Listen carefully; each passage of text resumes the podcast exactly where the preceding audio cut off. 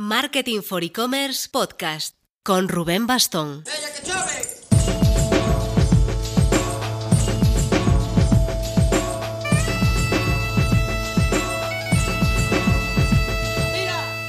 Hola marketers, quizá no te suene trading, pero si te gusta el running es probable que hayas caído en algún momento en Runner In o en Extreme In si eres de deportes extremos o en Trek In o Swimming.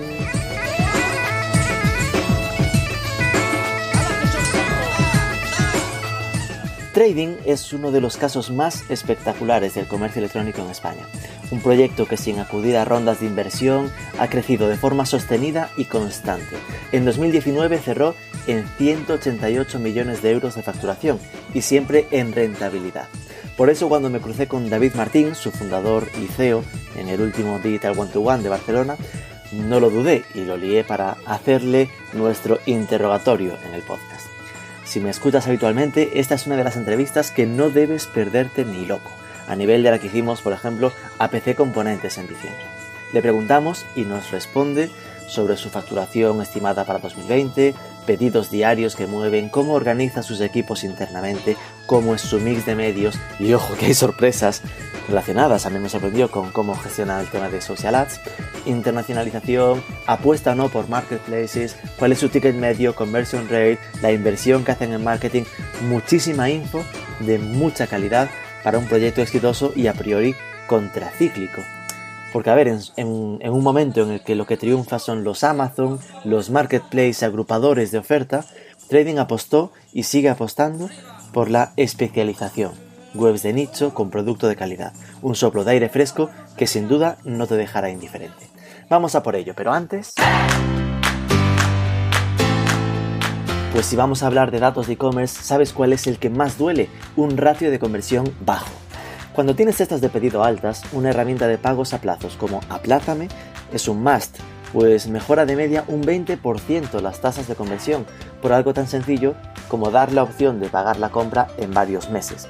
No dejes para mañana lo que puedas financiar hoy. Infórmate en aplázame.com.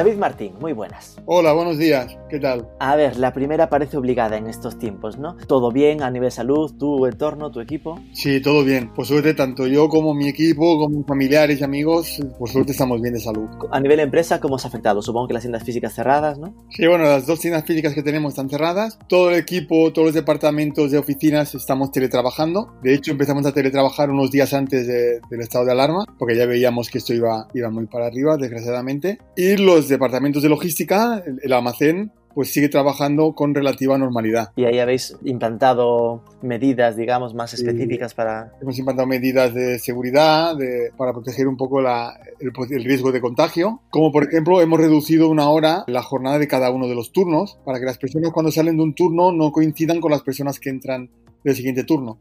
Que no haya solapamiento, ¿no? Sí, y, y aparte de esta hora que hay que no se está trabajando, pues viene una empresa de limpieza a limpiar y desinfectar zonas comunes.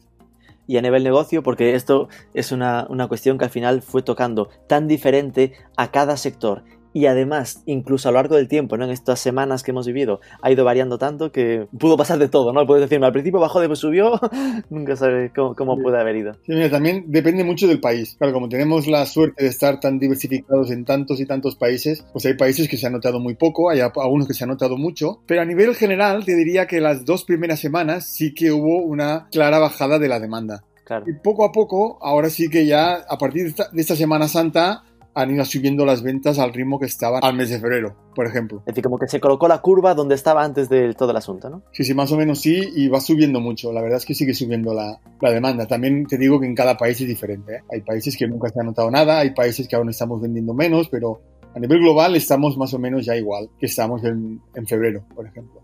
¿Habéis tenido algún problema en la parte del producto, ¿no? Es decir, que no, que no tengáis producto suficiente, que no estén sirviendo y así. A ver, hay algunas marcas, claro, piensa que en trading tenemos, estamos vendiendo más de un millón de productos de más de 1500 marcas.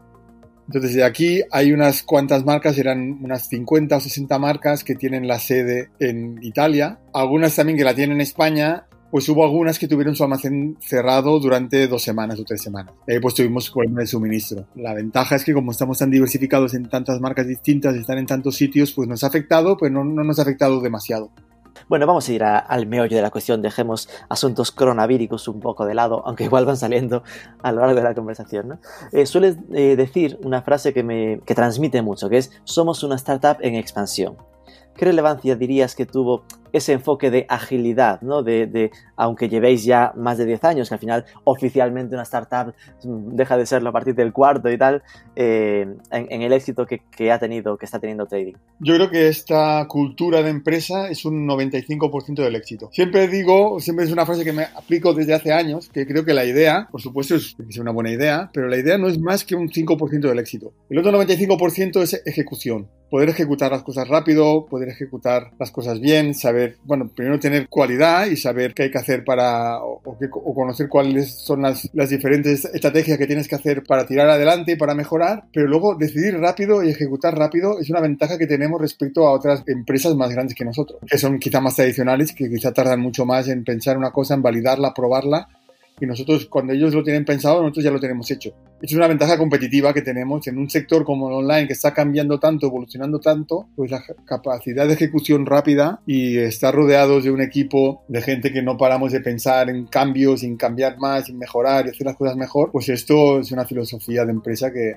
nos ha permitido dar el gran salto que estamos dando. Es curioso porque me recuerda mucho, eh, en diciembre tuvimos una entrevista con el CEO de, PC Componentes y nos decía algo muy parecido, ¿no? Ese punto de, trabajar como si fueran una startup, ¿no? De, ser ágiles en la decisión y, por ejemplo, en estas semanas, cuando empezó también el tema del coronavirus, lo vimos como enseguida reaccionaron a ese, esa idea que me pareció brillante de ofrecer eh, ayuda técnica a los que tenían que teletrabajar, ¿no? No sé si llegaste a ver el caso, ¿no? Es decir, que al final es ese tipo de decisiones rápidas de, de, no tener que montar una, una, mesa de negociación cada vez que se tiene que plantear una, una idea de, de I más D, ¿no? O pasar comités y hacer cosas raras. Exacto. Tomando un café, tomamos una decisión, a gran parte del equipo, y si lo vemos claro y no hay mucho riesgo para perder, tampoco tomamos decisiones que sean muy dramáticas. Si es una decisión que ya implique una inversión grande, entonces sí que la pensamos más pero decisiones del día a día intentamos pensar rápido, lo acordamos rápido tomando un café y le metemos caña para tener puesto cuanto antes.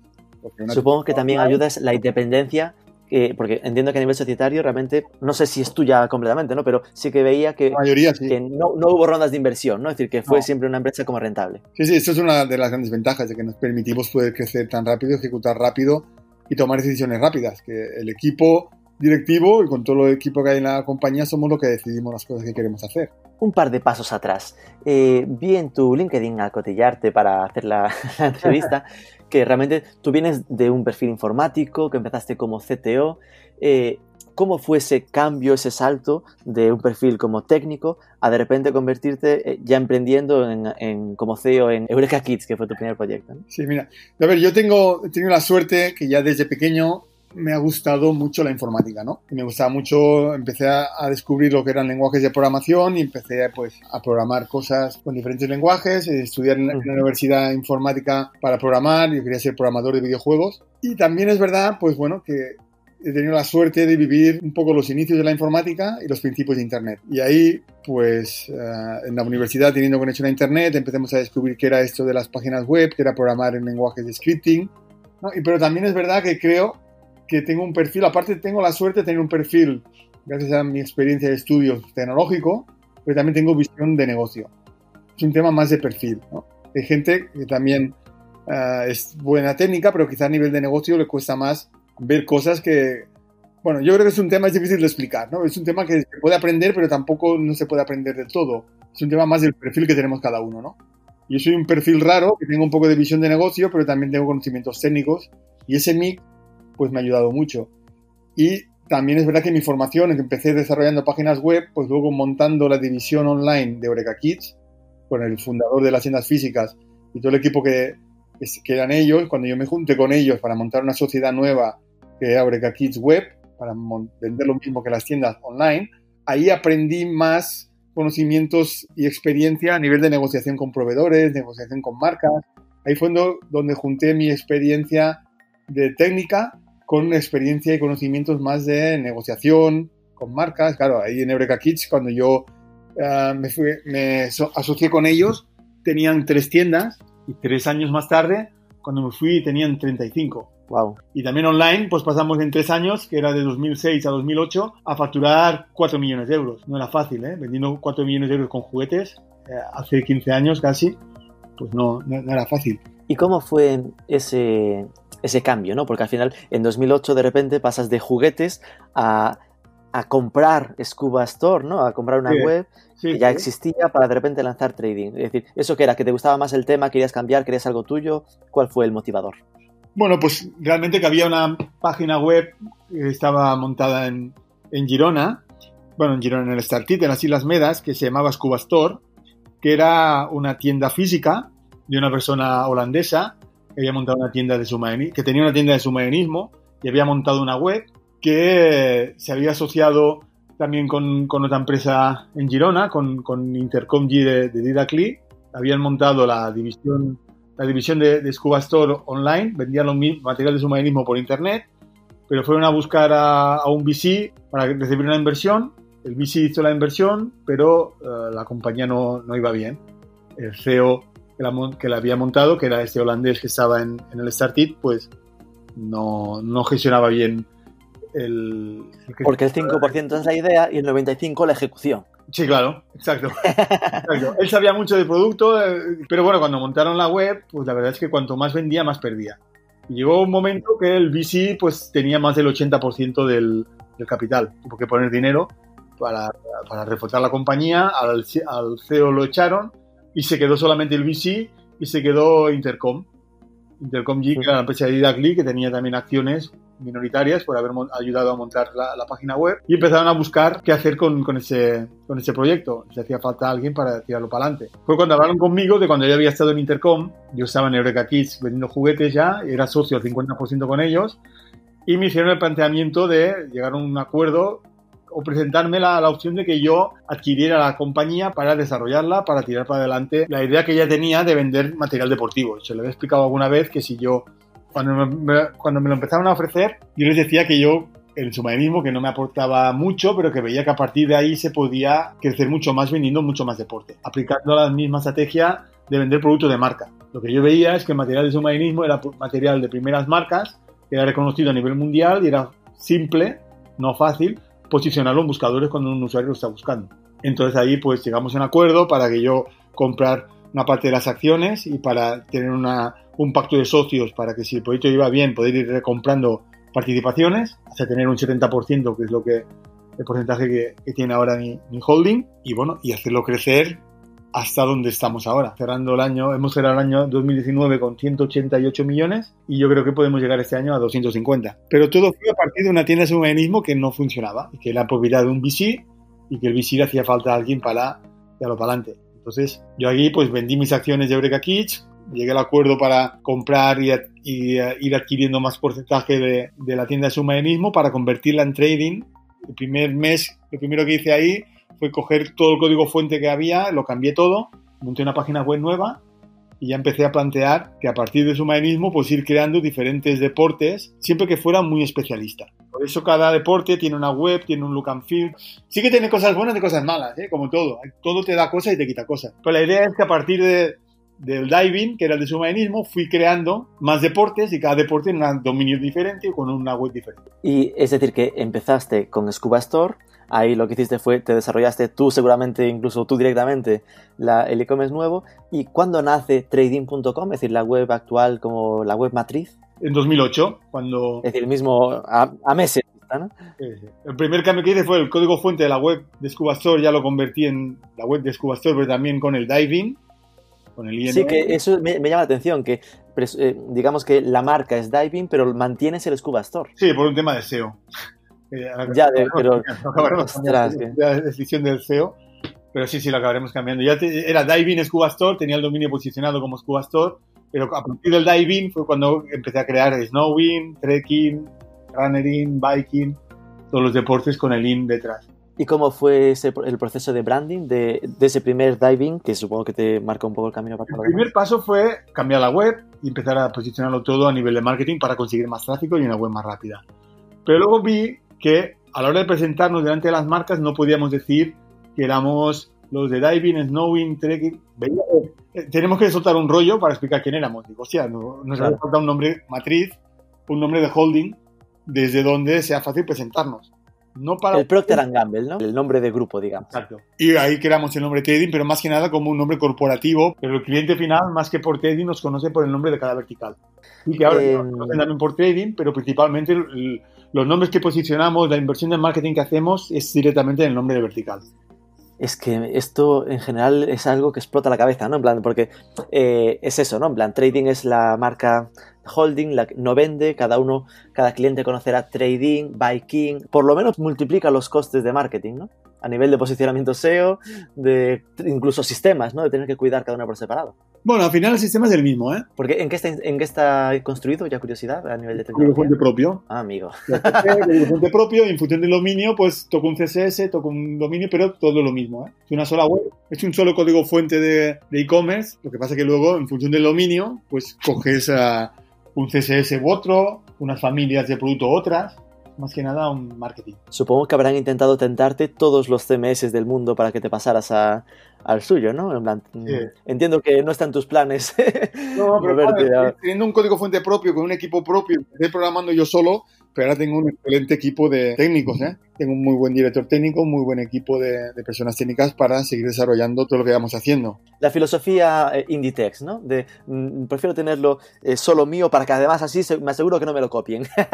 Eh, y, y lo puedo hacer rápido y no dependo de nada, no dependo de nadie. Para algo tan importante para un e-commerce como es la tecnología, cuando queremos hacer alguna cosa no tengo que ir a hablar con nadie que me hagan un presupuesto, no, lo montamos nosotros. me recuerda que, que es otro de los factores eh, de los que sueles eh, destacar, ¿no? En vuestra forma diferencial de trabajar, que es lo de que lo hacéis todo in-house. Es decir, eh, ¿puedes contarnos un poco ahora mismo cuántos sois, cómo estáis distribuidos a nivel de equipos y tal? Sí, pues mira, el equipo cada vez es más grande ¿eh? con el crecimiento. Sin duda, el equipo más grande es el de logística, para preparar los más de 13.000 envíos que preparamos al día. Y luego en total, pues podemos ser unos alrededor de 350 o 400, de los cuales en oficinas en Selra, en nuestra sede, tenemos alrededor de 130. Y en 130 pues tenemos un equipo de tecnología, un equipo de, de TI, que le, que le llamamos, un equipo de marketing online, un equipo de pricing, un equipo de contenido, un equipo de stocks, un equipo de compras, un equipo comercial va a negociar con las marcas, un equipo de administración y finanzas. Tenemos, estamos todos estructurados en diferentes áreas que hace falta para tener la web al día y para poder tener todo, todo bien hecho. Como por ejemplo, Esto me saltan dos preguntas. Una sería, eh, en orden de magnitudes, más o menos cuántos hay en, en tecnología y en marketing, por hacernos una idea. Pues en tecnología somos 12 y en marketing tenemos 7, 8. Vale, vale. Es decir, que al final es ese punto de... mm, hay, hay equipo, ¿no? De si quiero hacer algo, pongo a mis 12 personas para hacer ese algo y lógicamente Sí, eh, hay, por eso esa agilidad de ahora me muevo hacia aquí, podemos tener esa flexibilidad, ¿no? sí, sí. Y luego también tenemos partners externos para temas que...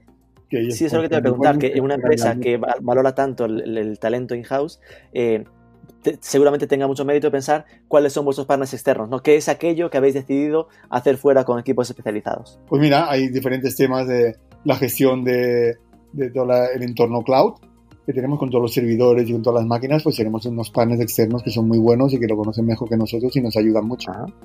Luego Es decir, tema de hosting, ¿no? Sí. Luego también pues en sistemas de DBA, también tenemos un remote DBA que nos ayuda a administrar temas de la base de datos y, y que bueno, con todos tenemos grupos de Skype y estamos ah, trabajando cada día súper comunicados para A mejorar. nivel de marketing entiendo que todo en casa entonces, ¿no? Sí. Bueno, todo en casa y más cosas que hacemos, muchas cosas hacemos con Google. Luego también tenemos diferentes herramientas de pricing que tenemos, tenemos muy buena relación con los equipos para ayudarnos a crawlear precios de los competidores. También las herramientas de, de Google que usamos, el de SEM, pues hablamos con- propiamente con el equipo de Google para hacer mejoras y para hacer las diferentes bidding que estamos haciendo. Que vuestra agencia de marketing es Google directamente. Sí, directamente con Google, exacto. y, y a nivel de social ads, ¿también habláis con Facebook directamente o, No o hacemos lo hacéis con- ads casi. Hacemos casi nada. Es que de hecho hacemos cero. Qué curioso, eso me llama la atención. No, porque porque, a ver, nosotros invertimos mucho en marketing online siempre que sea performance. Pero igualmente social ads suele hablarse mucho de los anuncios en Instagram directos a, a ventas, ¿sabes? En plan, a- a- a hecho no nos funciona. Claro, si vendiéramos, si fuéramos una marca propia, si vendiéramos puntos de nuestra propia marca, quizás sí, pero claro, cuando vendes 1500 marcas, ¿qué le enseñas a- al usuario si no está buscando? Lo que nos funciona es la publicidad que hacemos performance, las campañas SEM, porque el usuario está buscando un producto, ya sabe lo que quiere. Pero claro, cuando un usuario no está buscando nada, si sabes que a un usuario le gusta el running, pero ¿qué calzado le enseñas? Claro, sabrás qué marcas se venden más, sabrás qué productos se venden más, pero este tío es ponador o es supinador, es más de ASIC o es más de Nike. Claro, hay un montón de variables que cuando el usuario no está buscando, yo creo que es mucho del estatus de, de compra que tenga el usuario. Por eso invertimos en todo lo que se pueda medir y en todo lo que se pueda definir un buen ROAS. Hacemos Claro. campañas de afiliación pagando CPA. Hacemos campañas de SEM con presupuesto ilimitado, siempre que cumpla el ROAS que queremos. También Mm. hacemos algunas campañas Marketplace, pero también es una comisión y, y la asumimos en función de- del pricing que, que hacemos en cada Marketplace. Pero principalmente lo que más nos funciona es el SEO, el SEM y es el mailing para generar recurrencia a nuestros clientes. Mailing a base de datos propia, ¿no? Exacto. No, ahí me hacía pensar, entiendo que habrá retargeting en este mix también, ¿no? Sí, Que a, lo mejor con la parte de retargeting en usuarios que están en tu base de datos, que ya sabes lo que compran, igual sí que esa vía de captarlos vía redes sociales, porque ya conoces más sus gustos, sería un, un camino, ¿no? Pero bueno, alguna prueba, final- alguna prueba hemos hecho y la verdad que Alguna- exacto. Eh, ¿Alguna vez te has arrepentido de este modelo de multiweb? Haber pensado, mira, igual habría sido más fácil eh, ser un PC componentes que tiene como todas las marcas dentro en vez de haber diseminado tanto? ¿O, o crees que realmente has dado con la tecla buscando, no, no, especialización? Porque el, el que, el que quiere bicis quiere un entorno en que hablen solo de bicis. A ver, como te he dicho antes, todo tiene cosas buenas, cosas malas. No me he arrepentido, porque al final hay muchas marcas que si lo hubiéramos vendido todo en un solo en una sala web, no, no, no trabajarían con nosotros, porque no quieren vender a web generalistas, solamente a web especialistas. Y hay usuarios que también se sienten más cómodos comprando en una web que no le mezclas el producto de otros deportes que no tienen nada que ver con lo que él hace. Pero sí que es verdad que a nivel SEO tiene más coste, el link popularity de cada dominio pues es más costoso. A nivel SEM no tiene más coste, es lo mismo. Porque al final, como está todo targetizado, está todo puesto con la misma tecnología, Casi al contrario, seguramente en SEM suponga ahorro porque hay una mayor adecuación entre las búsquedas y el resultado final. y luego también hay mucho más cross-selling. Pero bueno, De- dentro del dominio, ¿no? sí, dentro del dominio a otros dominios. Claro, como están todas linkadas con el header, Ah, bueno, claro. quizá un usuario te conoce porque está buscando material de ciclismo, pero luego ve que también vendes productos de running y, y salta de biking a running. Y luego de ahí Mm. compra material. Pero bueno, sí Es que que es eso- verdad que teniendo tantos dominios ta- y vendiendo en tantos países, Además es que es un poco hasta contracíclico, ¿no? Porque la tendencia habitual es eh, a lo, a lo marketplace, curiosamente, ¿no? Es decir, que eh, el camino natural está siendo un Amazon, ¿no? Pues que yo agrego toda la oferta en un único dominio para así poder tener la data más integrada y poder hacer esos cross-sellings entre todos los intereses. Todos los grandes e-commerce, ¿no? PC Componentes, el Corte Inglés, mascoteros, van moviéndose hacia eh, Marketplace para poder ofrecer, completar la posibilidad de un catálogo más amplio. Y en vuestro caso es como al revés, ¿no? En plan, buscas la especialización, el que cada uno sea una boutique. Sí, sí y no, ¿eh? Porque también al, al estar verticalizado podemos entrar en otros verticales, en otras categorías de producto. No solamente vendemos deporte, ¿eh? también vendemos moda. Y ahora, si te fijas en nuestra web, ahora también vendemos eh, electrónica. ¿En cuál?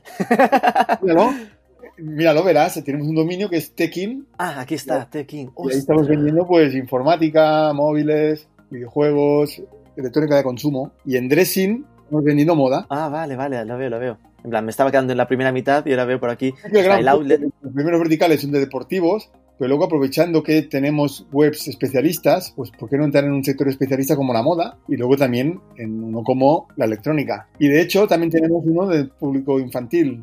Si te fijas, El en- que rasca, entras ahí, primero verás material deportivo para niños, pero también verás puricultura, ¿eh? Madre mía. Entonces, claro, esto te despierta la duda de, ¿hay un límite? Además, fíjate, visualmente están todas juntas en el menú superior y después hay una rayita que ya dice, hasta aquí está la parte deportiva, rayita dress, plan, moda, esto un poco aparte, ¿Eh? rayita kid, en plan, niños, un poco aparte, y rayita tech, ¿no? Como que se, se asume que son como proyectos como aparte. Estos entiendo que son los más recientes y que estáis aún un poco probando o, o ya van guay. Es para diferenciar, van bien. Dressing lleva tres años y está funcionando súper bien. Kidding lleva solamente un año y está creciendo mucho. Y Tekin lleva pocos meses. Está funcionando bien y conforme pase el tiempo, cada vez los diferenciaremos un poco más en el header.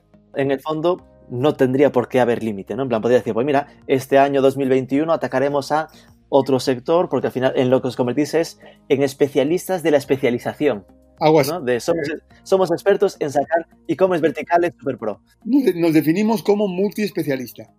vale, tal cual. A ver, el límite lo marca el tipo de producto, ¿eh? Yo creo que lo que somos, entre comillas, se nos da bien, o podemos decir que somos buenos, es en vender productos de marca. Si hay algún sector que no hay producto de marca, pues ahí nuestra forma de posicionar, nuestra forma de captar tráfico, nuestra forma de todo lo que hacemos, si no es un producto de marca reconocido, no somos expertos. Y fíjate que vuelve a ser algo de nuevo contracíclico, porque la tendencia natural, podrías pensar, está en que las marcas desintermedien, ¿no? Es decir, que, que todas están, eh, bueno, no todas, pero que parece que lo más habitual suele ser que las marcas vendan directamente al consumidor final, ¿no? Se saltan intermediario y no necesiten que los que más sufren son las tiendas multiproducto, al final, ¿no? O multimarca, quiero decir. Y en cambio vosotros os centráis justo en eso, es decir, no, no tenéis producto propio, ¿no? No, lo hemos pensado hacer alguna vez y de momento lo tenemos en stand-by, porque como es un negocio diferente, como tampoco somos expertos en esto, pues cuando lo hagamos y lo hacemos queremos hacerlo bien. Con lo cual ahí vais mucho al engagement que genere esa marca mm, con el usuario, ¿no? Ese punto de estoy,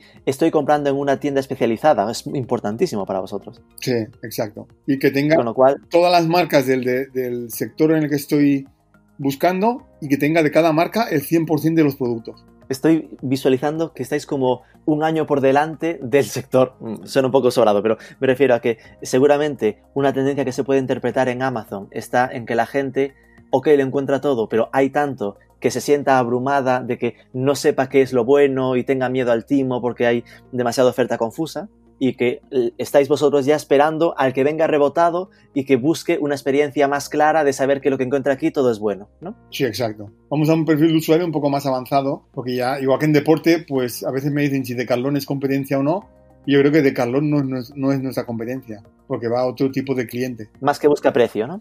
Sí, más que busca precio, un cliente está en proceso, en proceso de iniciación, que quizás prefiere comprar unas bambas quechua de 30 euros en vez de unas Nike de 120 por ejemplo, ¿no? Pero bueno, al final la gente que busca productos de marca de top marcas, ahí estamos nosotros. intentamos tener todas las marcas y todo el producto de las marcas. Que al final lo bueno es que normalmente en un, e-commerce multimarca como, como son los vuestros, se podría pensar que normalmente, recuerdo cuando hablaba con PC Componentes, ¿no? que trabaja con muy bajo margen. ¿no? Dentro de lo malo, vosotros al final os ubicáis en por lo menos precios altos, ¿no? que habrá margen bajo, pero el ticket medio será más alto que, que lo habitual. ¿no? Sí, Exacto. ¿Me puedes contar un poco de datos? Eh, ya me he apuntado por aquí eh, 13.000 pedidos al día, ah. que eh, la aspiración está en 250 millones de facturación en este 2020. Algunos datos que me puedas contar del estilo de, pues eso, ticket medio que tenga vuestro e-commerce, cuál es el ratio de conversión. Todo eso varía por país, ¿eh?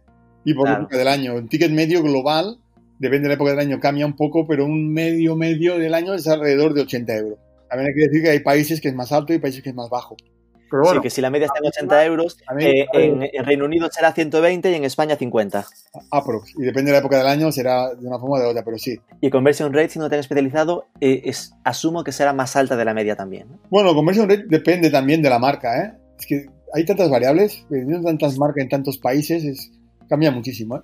un, conversión rate medio es alrededor del 2,5%. 2,5%, está genial. Hay marcas que es más alto, hay marcas que es más bajo, hay países que son mejor, países que es peor. Claro, en un proyecto tan grande dirás, va a variar por, tus propios...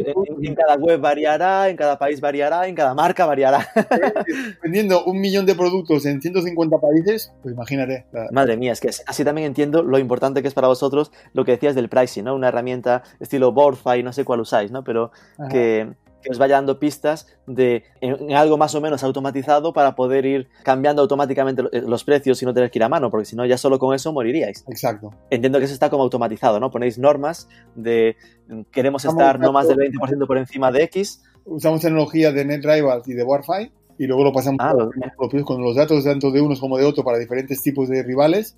Luego lo pasamos por un algoritmo propio y con estos datos y diferentes métricas de negocio que tenemos para cada marca, como listado de rivales, como margen mínimo, como criterios de rotación de producto, luego cambiamos el precio internamente con nuestro algoritmo, cada dos horas. ¿Y conflicto de, canal os habéis encontrado en alguna vez? Eh, me refiero a eso que te comentaba, de que haya proveedores vuestros, marcas que vendéis, que decidan vender directamente y entonces empiece a dejar de interesarles trabajar con una multimarca o así? No, en principio no. Sí que es verdad que las marcas están empezando con una estrategia que le llaman ellos del fewer, bigger, better. Eso quiere decir, pues que al final las marcas lo que están empezando a buscar, empezando por las más grandes, pero de aquí a un tiempo ya lo harán todas, es en cada país elegirán los N los mejores. En vez de tenerlos todos, tener mucha gente, sobre todo online, pues tendrás tres o cuatro.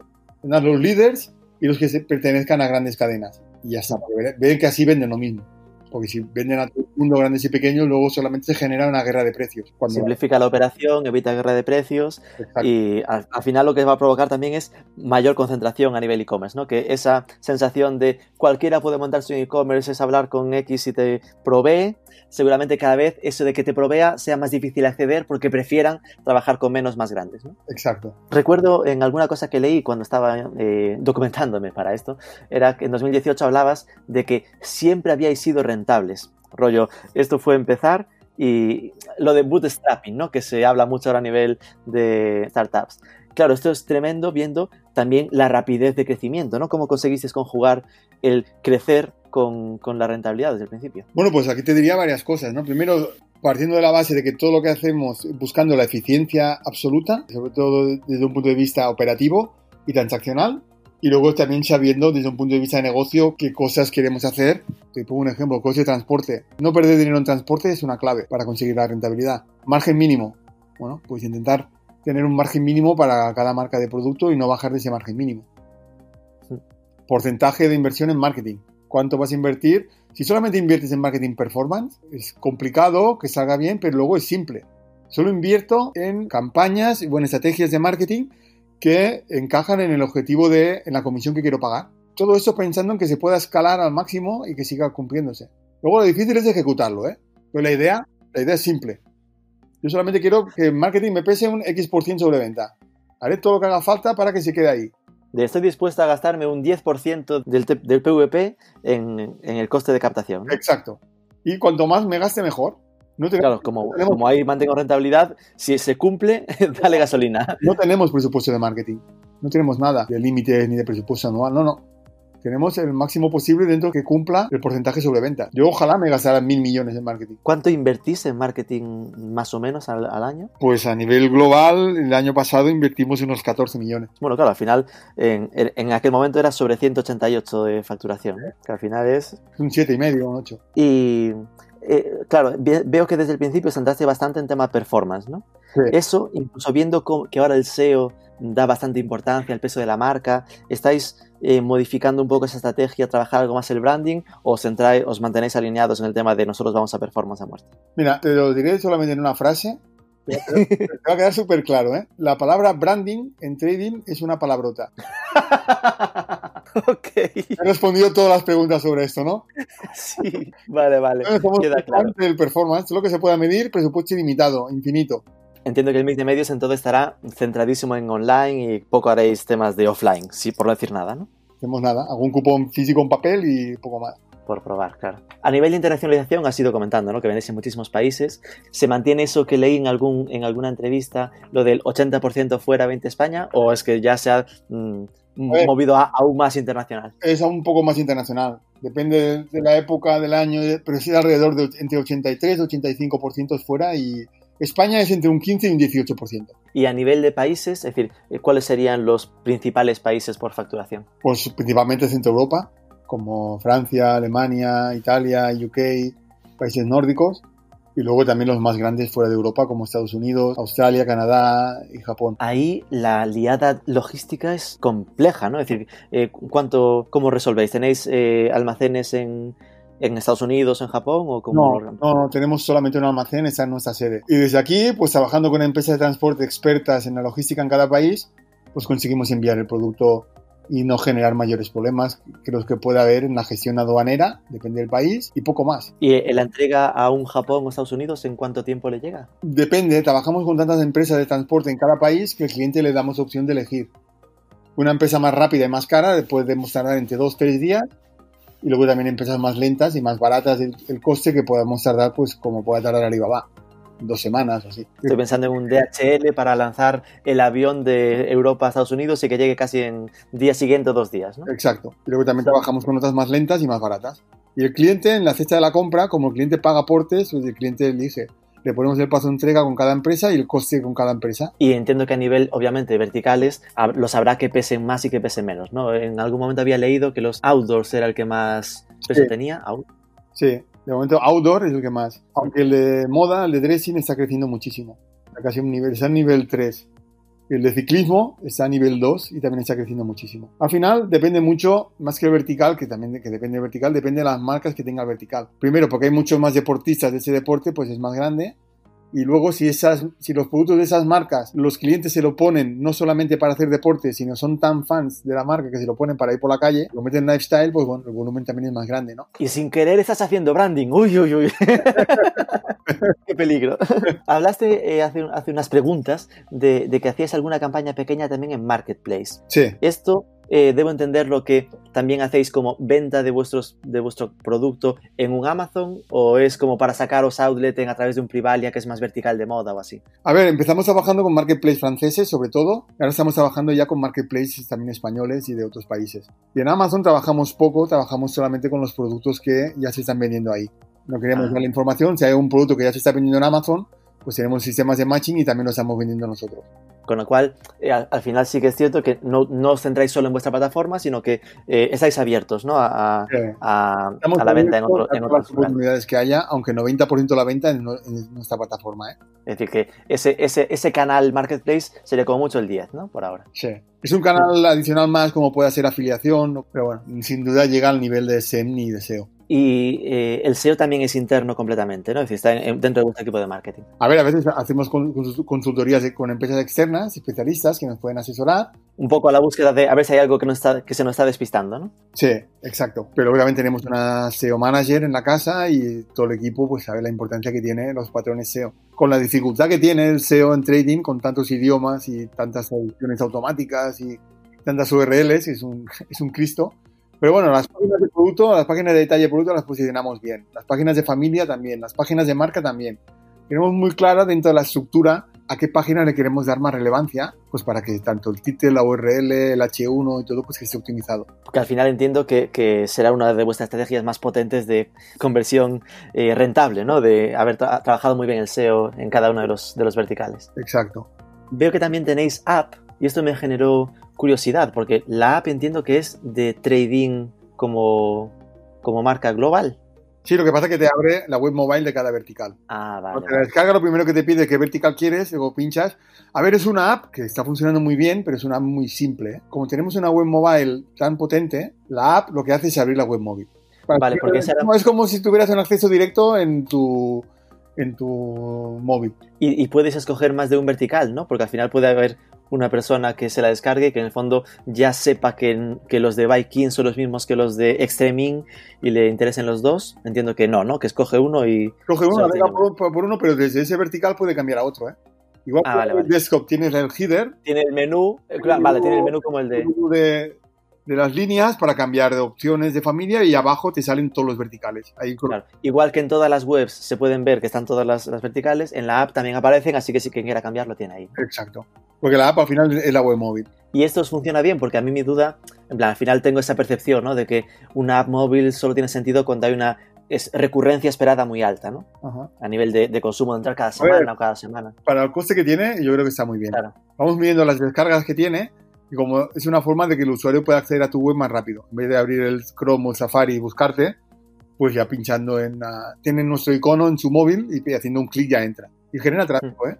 También es verdad que cuando tú navegas en nuestra web por la web móvil, ya te sugerimos descargar la app. Claro, estáis fomentando que también se mueva por ahí. Es un acceso directo a la, a la web móvil. Eh, en el reparto eh, tráfico y conversión mobile versus desktop, eh, ¿cómo lo lleváis? ¿Ya tenéis masivo para el...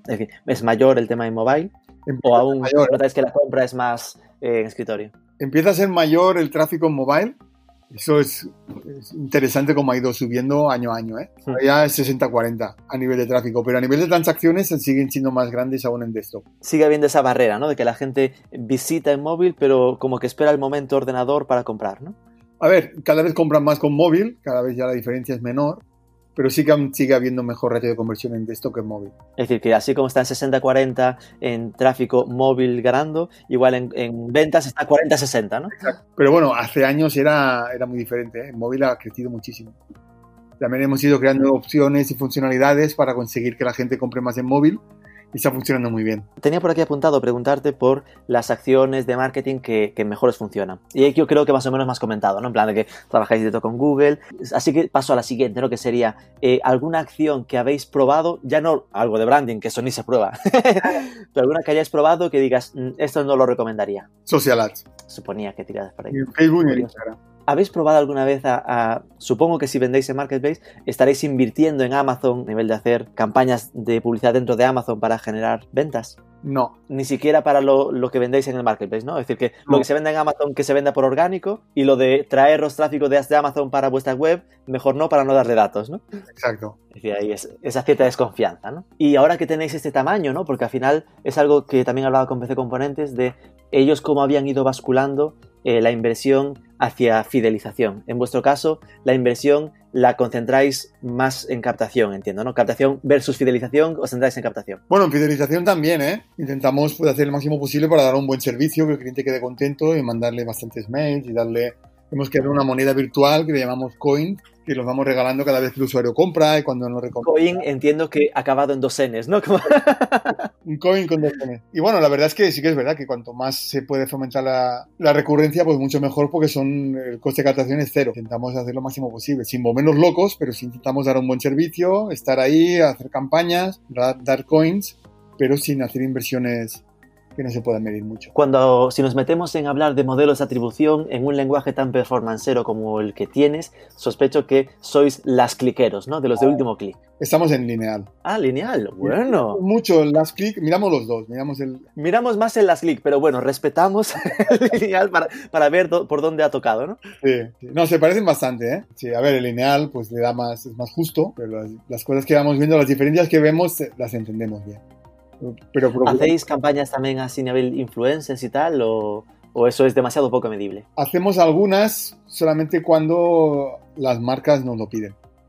Mm, Hay marcas que esperan que no solamente seamos buenos, que están encantados con nosotros a nivel transaccional, pero que también esperan que le podamos aportar algo más a la marca. Y aportar algo más a la marca pues significa, pues cuando ellas sacan algún producto nuevo, pues hacer una buena campaña de branding de la marca. Quieren un mimo y os obliga, aunque no os guste, a hacer algo de branding, ¿no? algo de branding de la marca, hacer alguna jornada de test, hacer, un buen mailing, unas campañas de marca, unas campañas en Instagram o en- hablando del producto, pero para que la marca salga beneficiada, para que le aportemos algo más que no solamente ventas, sino Claro, es que ahora mismo- y que la gente se ponga cachonda con los productos de la marca. Es que ahora mismo me dices la una buena campaña de mailing y mm, supongo que vuestra base de datos será contundente, ¿no? No sé cuántos, mm, pero me suena a cientos de miles lo que podéis tener ahí en bases propias. 5,4 millones. 5,4 millones de suscritos. Y entiendo que eh, ¿ahí hay duplicidades entre marcas o, o tenéis... Altas activas habrá unos 3 millones. Hay gente que o es inactivo o se ha dado de baja o quizás tanto- hace tanto tiempo que ya no, ya no le interesa, pero sí que la base de clientes es superior a 5 millones y activos son casi 3 millones. ¿A, qué le llamáis activo? ¿En plan que haya abierto algo en tres meses o cuánto tiempo? Tres de meses. alta y que haya abierto mail últimos 90 días. Estoy, estoy imaginándome el coste de la herramienta de email simplemente ya debe ser la bomba. Eh, es algo interno, entiendo que no es interno, que ahí también será un Oh. partner externo. ¿no? No, no, externo. Estamos con la con Chita Mail, Chita Mail. eh, Chita Digital. Y ahí trabajáis temas de automatización y, y- Sí, sí, y cosas así, sí, ¿no? sí. Cada vez haremos más cosas.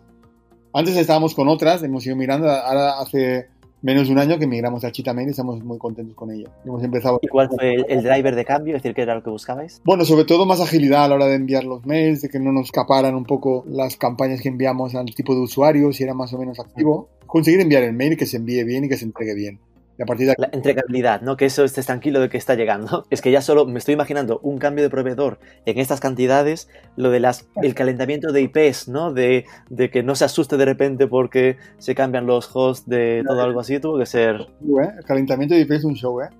Madre mía. Es que me imagino meses de trabajo para eso. Estaba intentando a ver si le podían dar una Viagra a la IP para que se calentara. Estaba desesperado el proceso de calentamiento. Un puto mes esperando. Claro, que, te- es que es ese punto de te estás un mes con ese rollo de no, es que tenemos es el rodaje, ¿no? De un coche nuevo. Y tú pensando, me cago en Dios, que aquí hay la diferencia en facturación será brutal, madre mía. Realmente así.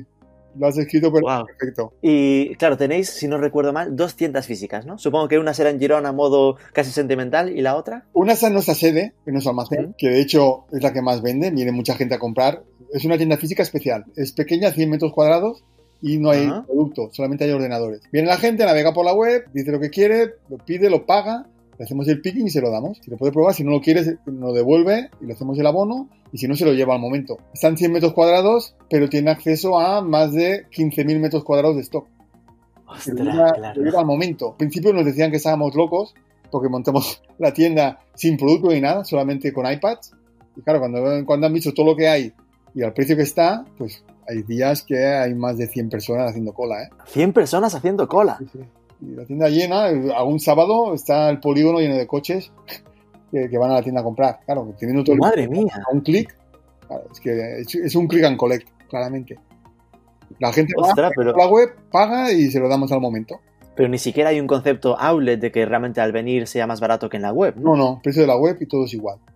La Al final sería porque, una, porque se ahorran el coste de envío y otra porque pueden probárselo y si hay que devolver, ya devuelven en el momento. claro, se lo llevan al momento o pueden hacer la devolución al momento o pueden probar lo que quieran. Madre mía. ¿Y la otra dónde la La tenéis? otra la tenemos en la Rambla de Girona, que la montamos juntamente con una marca, con una marca de producto nuestra para conseguir mejores condiciones. Es una tienda que la planta baja es la tienda monomarca de una marca y arriba Claro. pues ya tenemos también ordenadores y la gente puede hacer lo mismo. Lo que pasa es que el stock tarda un poco más en llegar porque está a 5 kilómetros. Claro, y, y espera directamente al, al de la furgoneta en el momento, ¿no? Claro, mira, casi casi. Ahí dos- hacemos dos viajes al día. Qué fuerte. ¿Y está en vuestros planes eh, tirar por ese camino de abrir más tiendas o realmente fueron la que tenemos en casa y la que casi nos pidieron, por favor, pero no está en nuestro camino crecer No por es ahí? nuestro camino. No, no lo está. Hecho, ¿Cuál es vuestro camino? Es decir, ¿cuáles serían tus retos? Una cosa, eh, la- una, una así. La que montamos en nuestra sede, la que tenemos montado, que estamos encantados con ella, pero la empezamos a hacer porque algunas marcas hace años, en el año 2010, cuando empezamos, nos obligaban a tener una tienda física para vendernos eh, su marca. Para- Madre mía. Si no teníamos tienda física, no nos querían vender. Entonces pusimos a montarla un poco a la fuerza y ya que la hemos montado, la hemos montado de forma especial, ahora funciona y estamos encantados. Ahora ya nos quiere vender todo el mundo, pero inicialmente la, la- la montamos porque, porque alguna marca, si no teníamos tienda física, no nos dejaban vender. No erais serios, ¿no? Si no hay tienda física, eso de internet no es suficiente para nosotros. Sí, sí. Y te preguntaba, ¿cuáles son entonces eso, ¿no? Por vuestros retos, el- el- los caminos para do- hasta 2022. Pues mira, seguir creciendo lo máximo posible. Llegará el momento en que entrará en nuestros planes abrir algún almacén en algún otro país Sí. para a nivel logístico conseguir ser más, más rápido con el plazo de entrega. Porque nos guste o no, el e-commerce hacia la tendencia que va eh, es hacia la inmediatez. No tenemos más almacenes de momento porque es un riesgo tener más stock, pero llegará un momento que un cliente te va a marcar tanto ratio de conversión o plazo de entrega como el precio.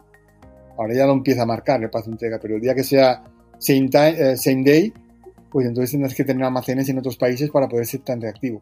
Pero bueno, mientras tanto lo que queremos es cada vez ser mejores, cada vez tener más producto, más marcas, ser un referente en el mundo del deporte y en los demás sectores que estamos abriendo. Y yo creo que con el crecimiento que estamos teniendo, la oportunidad está en poder llegar a ser una empresa de 1 billion.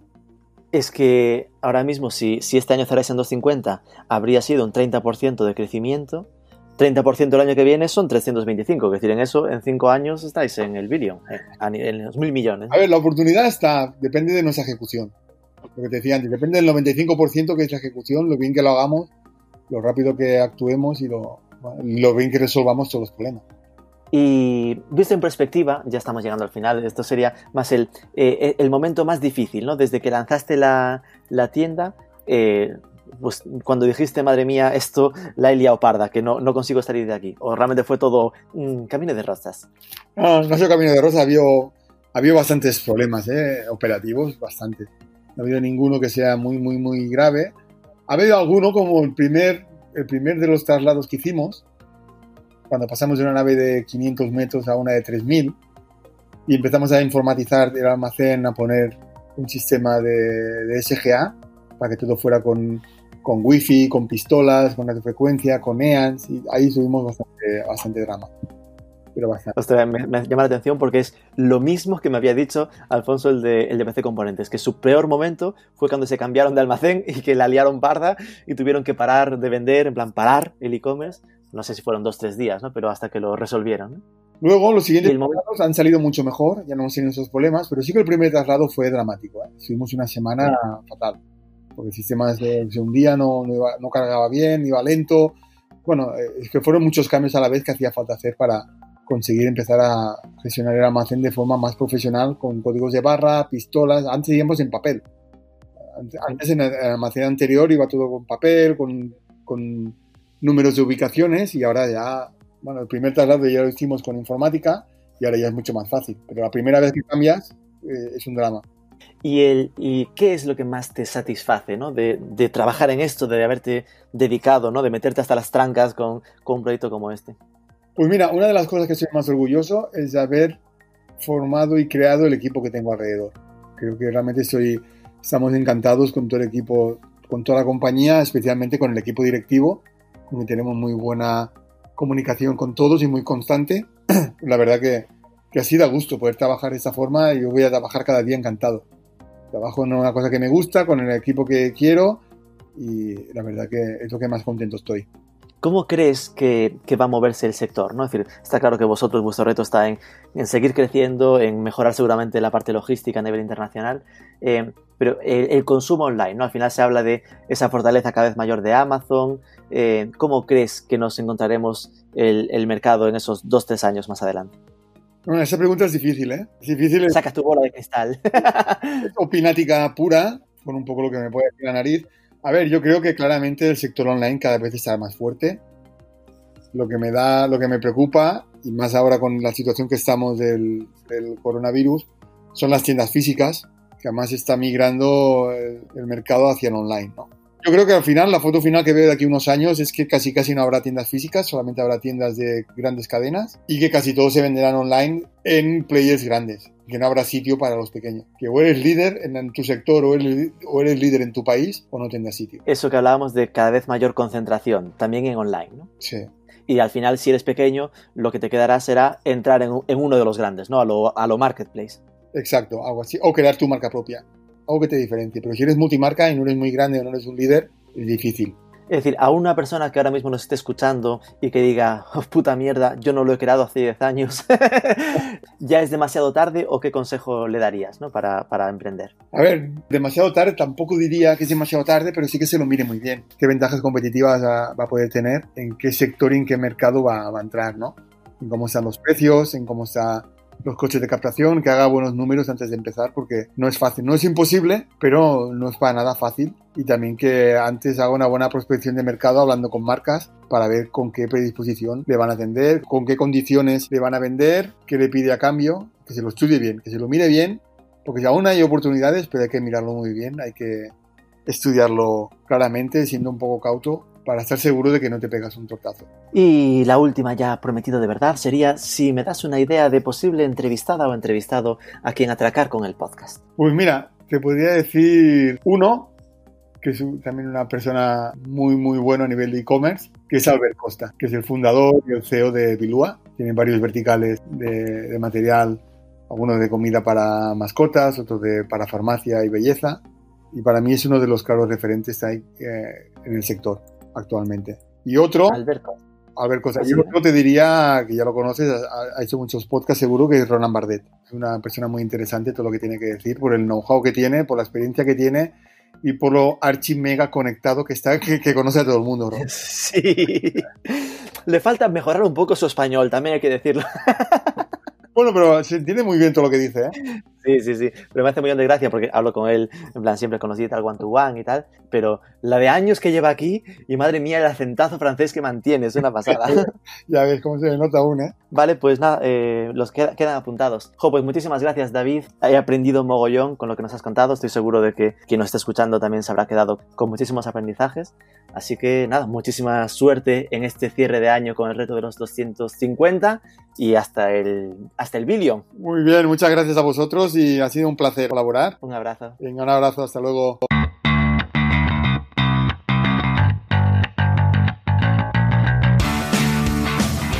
Si te ha gustado la entrevista, la mitad de lo que yo disfruté haciéndosela, no sé a qué esperas para difundir la palabra y compartirlo.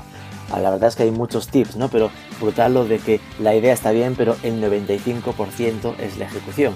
No estoy del todo de acuerdo con lo de que el branding es una palabrota. Creo que para escalar de verdad y convertirse en el rey del mambo de un sector, sí que en algún momento tendrá que dar ese paso. Igual que por ejemplo en su momento lo dieron en Privalia o ahora un PC Componentes, ¿no? Que sí que de empezar muy performanceros fueron virando o empezando a dedicar parte de su inversión a temas de branding. Pero oye, le está funcionando, así que por ahora no se le puede toser en ese asunto. Un crack sin duda.